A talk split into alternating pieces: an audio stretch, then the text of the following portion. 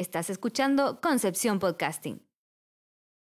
Ocurre que, que yo había tomado eh, contacto con algunas eh, publicaciones de Eudeva, que es la, eh, las ediciones de la Universidad de Buenos Aires, entre las cuales aparecía un libro muy importante y que creaba una nueva condición para la precisión estética de las formas artísticas y que fue un libro de, de un, eh, de un eh, científico e investigador alemán, Rudolf Arnheim, ¿ah?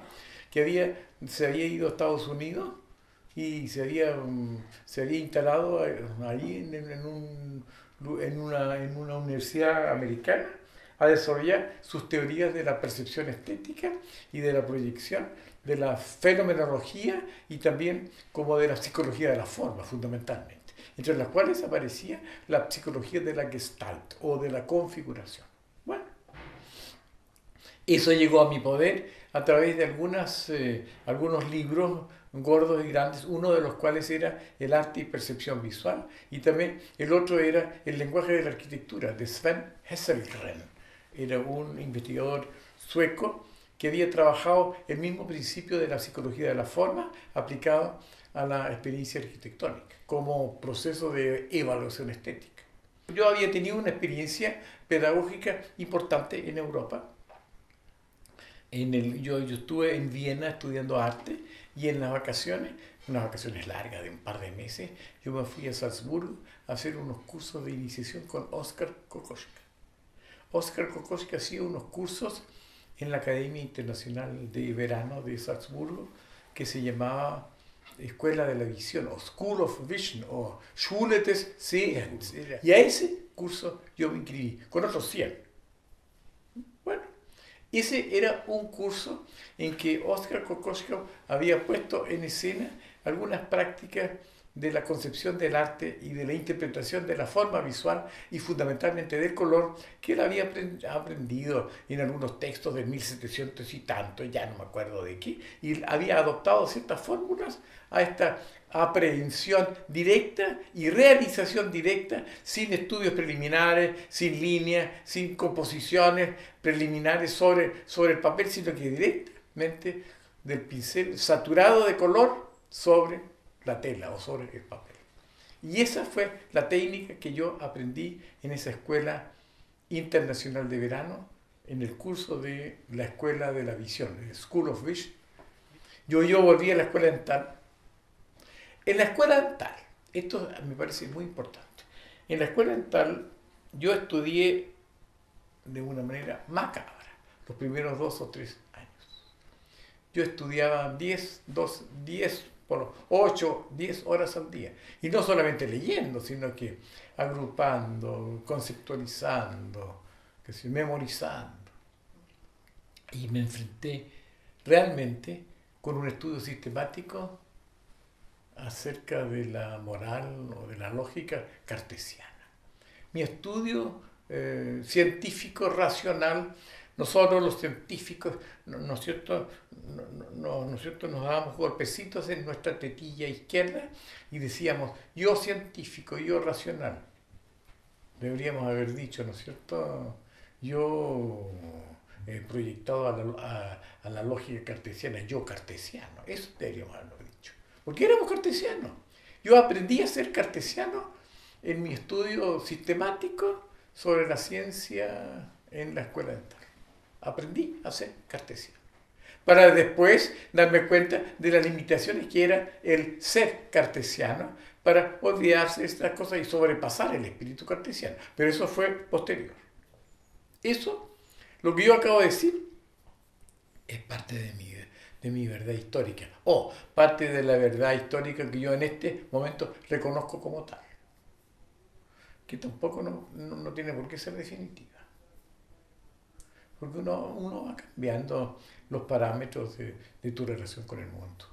A medida que vas eh, aprendiendo y vas incorporando a, tu conciencia nuevos estados, nuevos planos de conciencia. ¿sí? Todo el tiempo tú estás incorporando nuevos planos de conciencia a tu, a tu percepción del mundo. Eso es pues, eso es pues. y elaboras un sistema de valores estéticos sobre estos procesos de, de evaluación y de interpretación de los fenómenos de la, de la percepción. Creo que eso es una manera contemporánea de entender el, el acto de la, de la, percepción estética. ¿Sí? Yo hace años que ya estoy fuera de la universidad y ya no soy el profesor dictante. Debo decir que una de las cosas que más me han apasionado en mi vida es hacer clases y entusiasmarme con los alumnos sobre los temas maravillosos de, interés y de imaginación compartida con los Creo que si esa experiencia, no es el profesor que está en el estrado y los alumnos que están allá abajo escuchándolo, no. Es el profesor que está entre los alumnos. Él mismo trabajando con ellos, él mismo haciendo cuadros con ellos, él pintando con ellos, él aprendiendo con ellos y los, y los alumnos con él. Creo que esa es la manera, pues, es la manera de, de trabajar en, en, un grupo eh, siempre experimental en cuanto al manejo de formas visuales en este caso.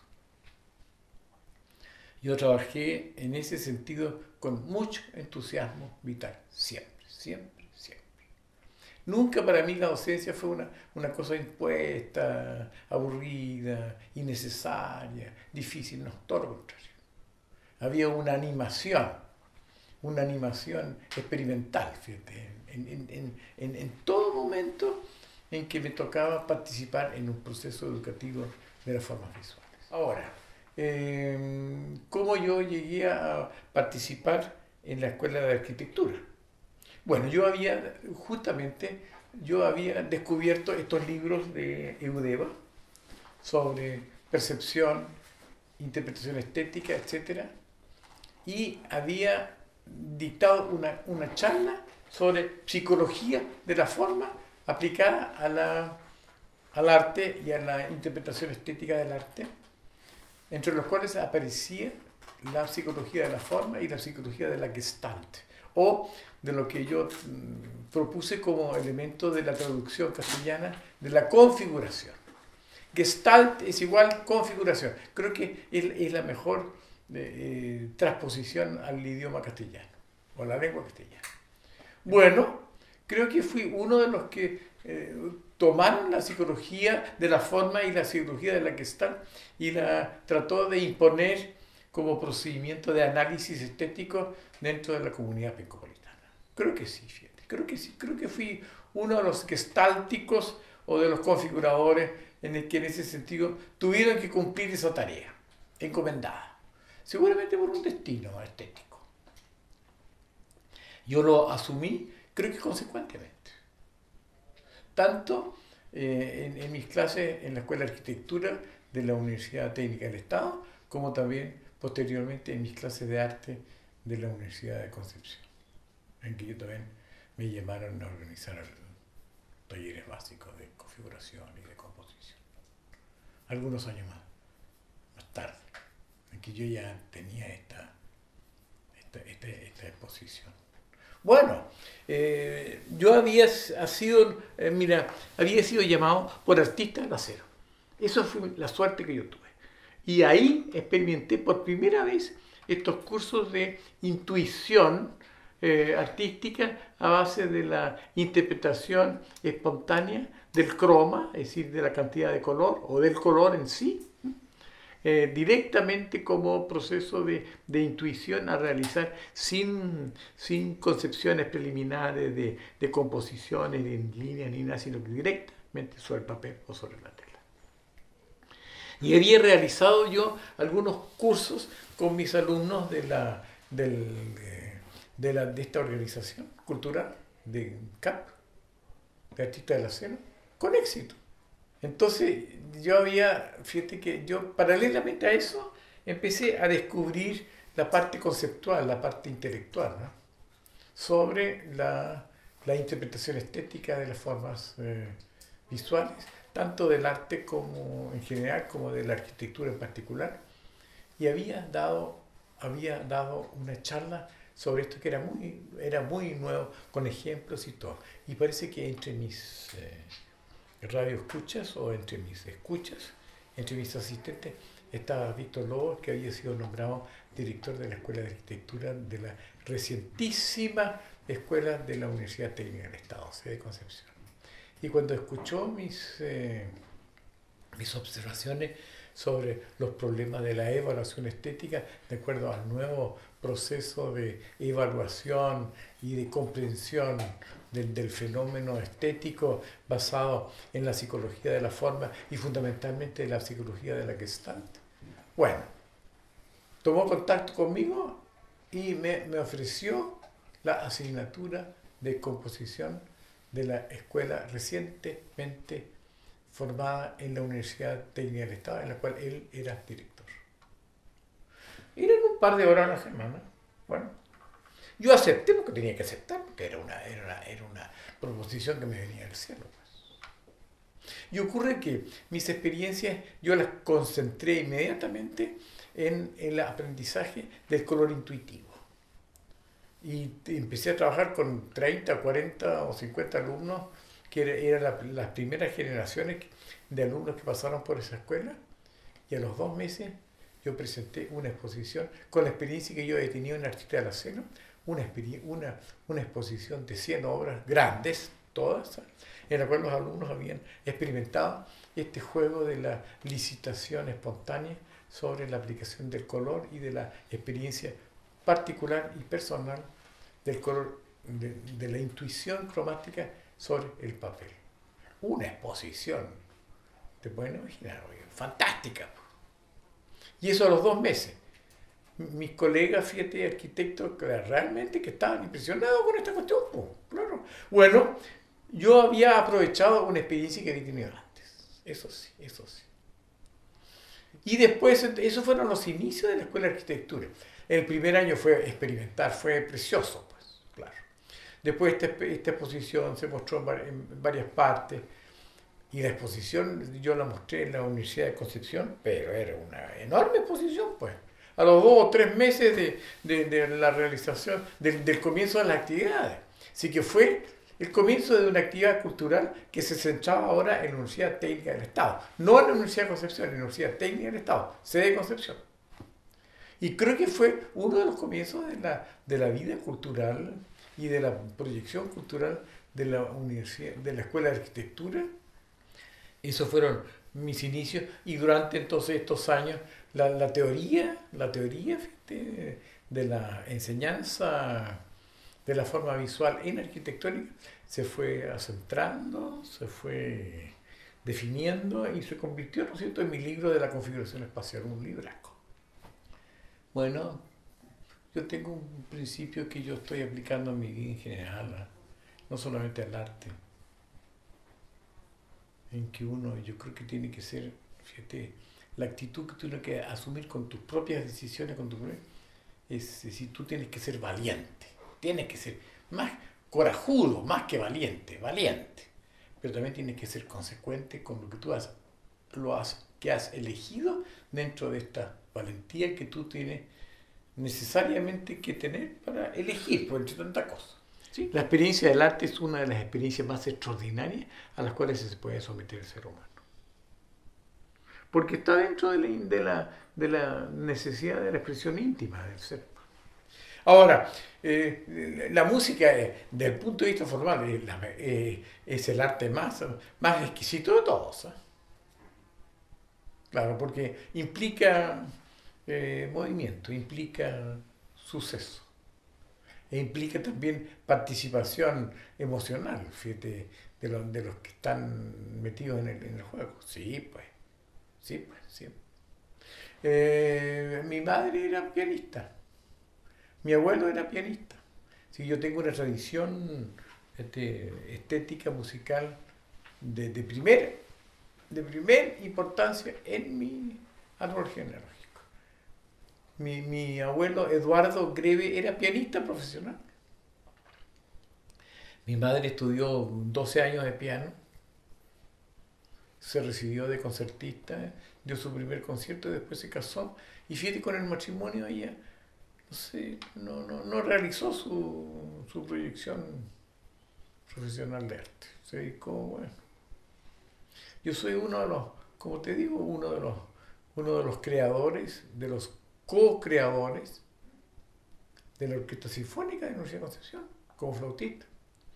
15 músicos que nos reunimos en casa de la Carmen Torres en Talcahuano y fundamos la Orquesta Sinfónica de la Universidad de Concepción, que era el conjunto de cámara, que después fui creciendo, creciendo, creciendo y hoy día tiene 40 músicos profesionales.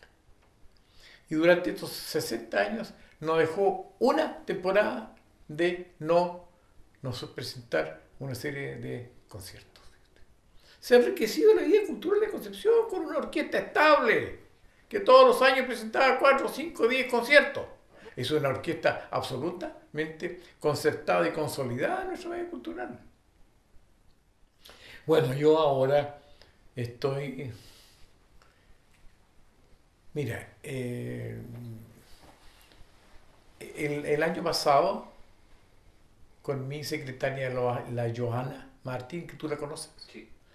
Johanna Martín es una mujer inteligente, que maneja planos de conciencia eh, abiertos y que están en, en, una relación cada vez más notoria con mi pensamiento específico. Yo creo que ahí es la persona que más domina mi pensamiento eh, específico, asociativo, esencial, etc si yo me muero mañana, es la única que, que podría tener acceso, miren lo, lo, que estoy diciendo, a mis eh, escritos, a mis, ¿no es cierto?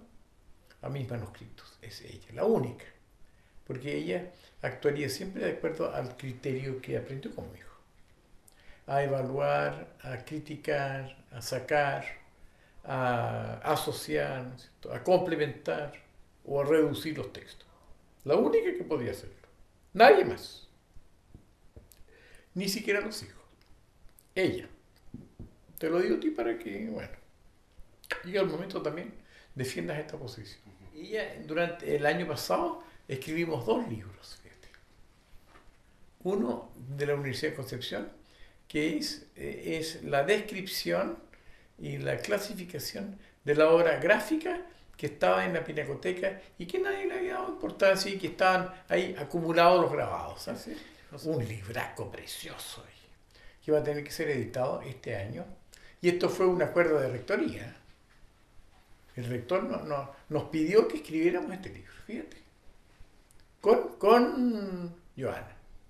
Ahora, y paralelamente otro libro sobre la obra de la escultora Marta Colby, cuyos, eh, eh, cuyas obras la Universidad del, del Biobío tiene en un pequeño museo en Chilla.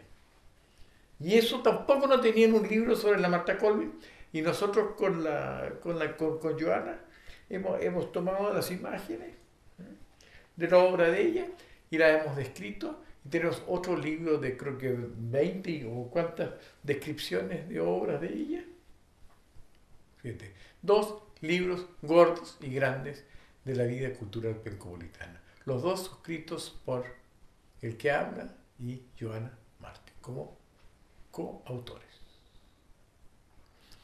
Si estas cosas, y tienen que estar ahora bien impresas y nada que, que nos digan ahora, no hay plata. El rector, fíjate, cuando nos encargó esta obra dijo, tenemos plata, pero no tenemos obras para publicar. ¿Te fijas? Así que ahora tendrán que hacer una buena publicación, al menos en la Universidad de Concepción. Y lo mismo pasa con la Universidad de Biobío. Así que si es que estamos comenzando el año, en este año estos dos libros deberían ser libros bien impresos y que circulen dentro de la, de la fenomenología y de la vida cultural pencopolitana, como un aporte cultural pencopolitano. El teatro pencopolitano estuvo mucho tiempo en el proyecto de Borja Huidobro, ¿no es cierto? Mucho tiempo. Después apareció, aparecieron ciertas tendencias para lograr otra posición que no era la del, la del Borja Huidobro, sí. A mí me gustaba mucho el proyecto que teníamos de Borja Huidobro, mucho. Ahora el proyecto ahora, bueno, si tiene una buena disposición espacial interna, va a ser un buen, va a ser un, una buena solución al problema. ¿Sí? espero que se, que se empiece a construir este año. Y dentro de dos años tengamos el teatro construido y listo para ejercer su función. Ese es otro proyecto en el cual yo he estado. Pero mucho tiempo como uno, uno de los directores, pues claro. ¿sí?